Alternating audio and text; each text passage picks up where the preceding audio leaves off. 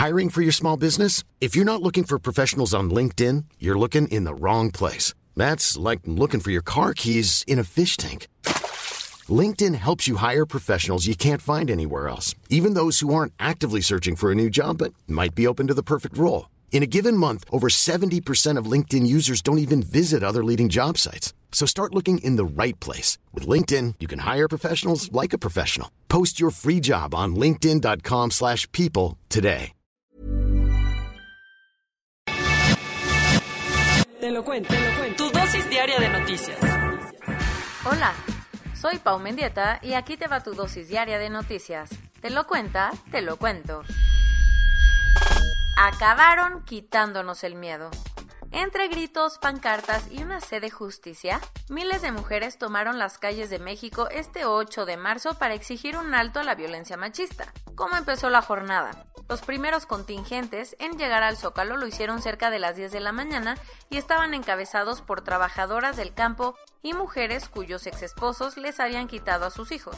Cerca del mediodía, las diversas colectivas feministas se congregaron en el Monumento a la Revolución para iniciar la marcha con rumbo al Zócalo de la Ciudad de México vestidas de negro y con pañuelos morados, verdes y rosas. Y aunque dijeron que no iban a reprimir, hubo muchísimos reportes de policías echando gases lacrimógenos contra las mujeres que protestaban en el Zócalo. Además, las tensiones se elevaron cuando varios elementos de las fuerzas de seguridad empezaron a caminar sobre el techo del Palacio Nacional cargando lo que parecían armas, haciendo pensar a más de una que se podrían tratar de francotiradores.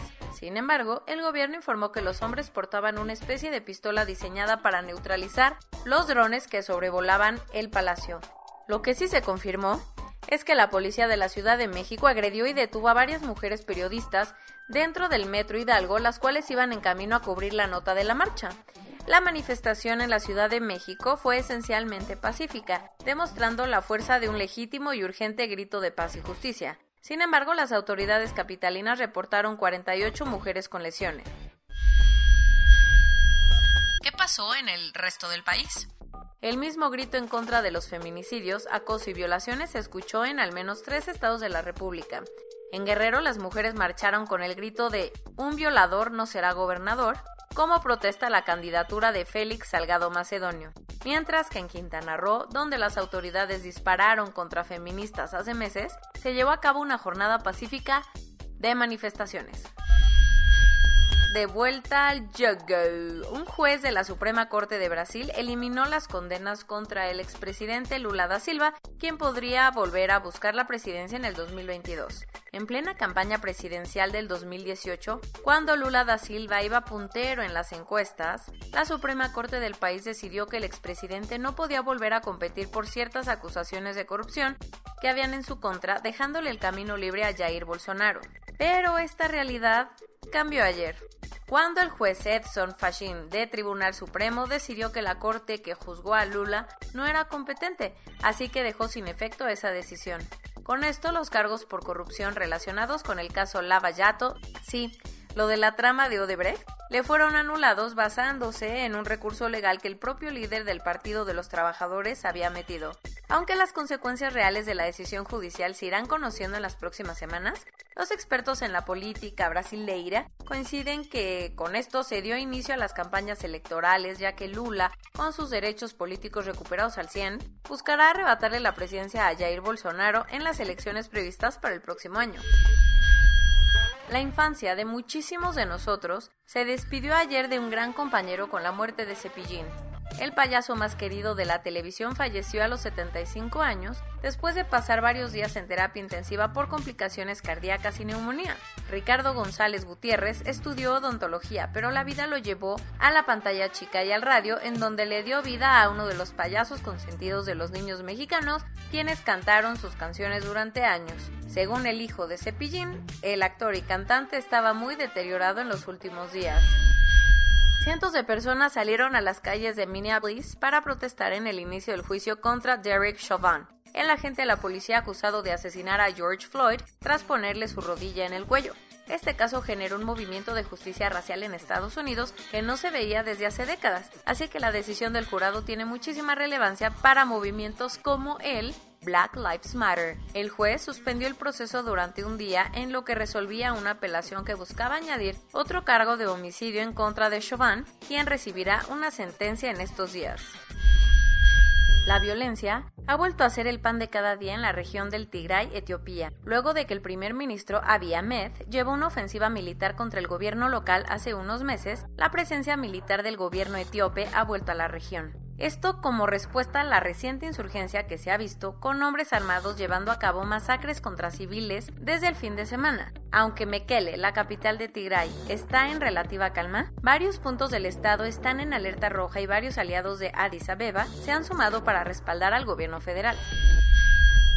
La entrevista que Harry y Meghan le concedieron a Oprah está causando un terremoto al interior del Palacio de Buckingham. Durante la conversación, los duques de Sussex mencionaron que durante el embarazo de Meghan, gente de la familia real estaba preocupada por el color de piel que tendría su hijo Archie.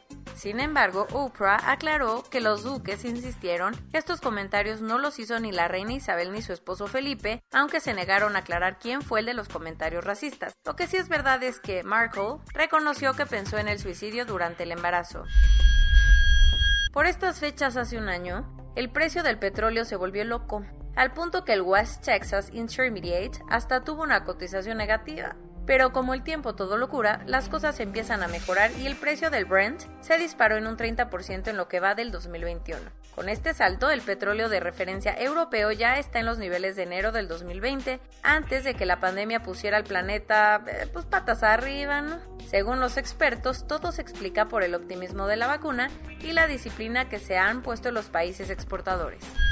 Corona Global en el mundo. A nivel global ya hay más de 117.126.000 casos y hasta ayer en la noche al menos 2.592.000 personas habían muerto. En México, 2.130.477 personas se han enfermado de COVID-19 y desafortunadamente 190.923 han muerto. Esto quiere decir que en un solo día se registraron 319 319 nuevos fallecimientos y 1.877 contagios. Lo bueno, lo bueno es que se pusieron 51.802 dosis. No manches. O sea, ya van 2.849.630 personas que ya fueron vacunadas. Muy bien, digo, en un país de 130 millones hay que ponernos más pilas. Excelente. Eso sí, ojo, me han dicho que ha habido muy buena atención en los lugares donde ponen la vacuna. La Secretaría de Salud informó que la ocupación hospitalaria en la CDMX ya bajó a menos del 50% en camas generales. Según un informe realizado por LinkedIn, el COVID-19 trajo una precarización laboral de las mujeres al punto que hubo una baja de empleabilidad de las mujeres en un 4% a nivel global. O sea, es un buen. Tras un año de pandemia y con casi toda su población vacunada, Israel regresó a la normalidad y abrió prácticamente toda su economía. La medida que continúa el uso de cubrebocas. No, pues vámonos para allá, caray. Pero no todas las aperturas son iguales porque Estados Unidos anunció que ya no será necesario el uso de la mascarilla entre las personas que ya tengan todo el esquema de vacunación completo. El presidente de Siria, Bashar al-Assad, dio positivo a la prueba de COVID, justo igual que su esposa Asma.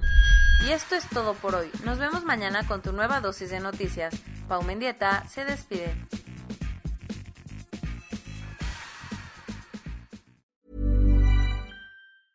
Hey folks, I'm Mark Marin from the WTF podcast and this episode is brought to you by Kleenex Ultra Soft Tissues your ally to help tackle your allergy symptoms this season. I love the change of seasons, but nobody loves pollen and all those other things floating in the air that make you sneeze during this nice weather. Kleenex Ultra Soft tissues are hypoallergenic and allergist approved. So fight back against watery eyes and runny noses without worrying about irritating your skin. For this allergy season, grab Kleenex and face allergies head on.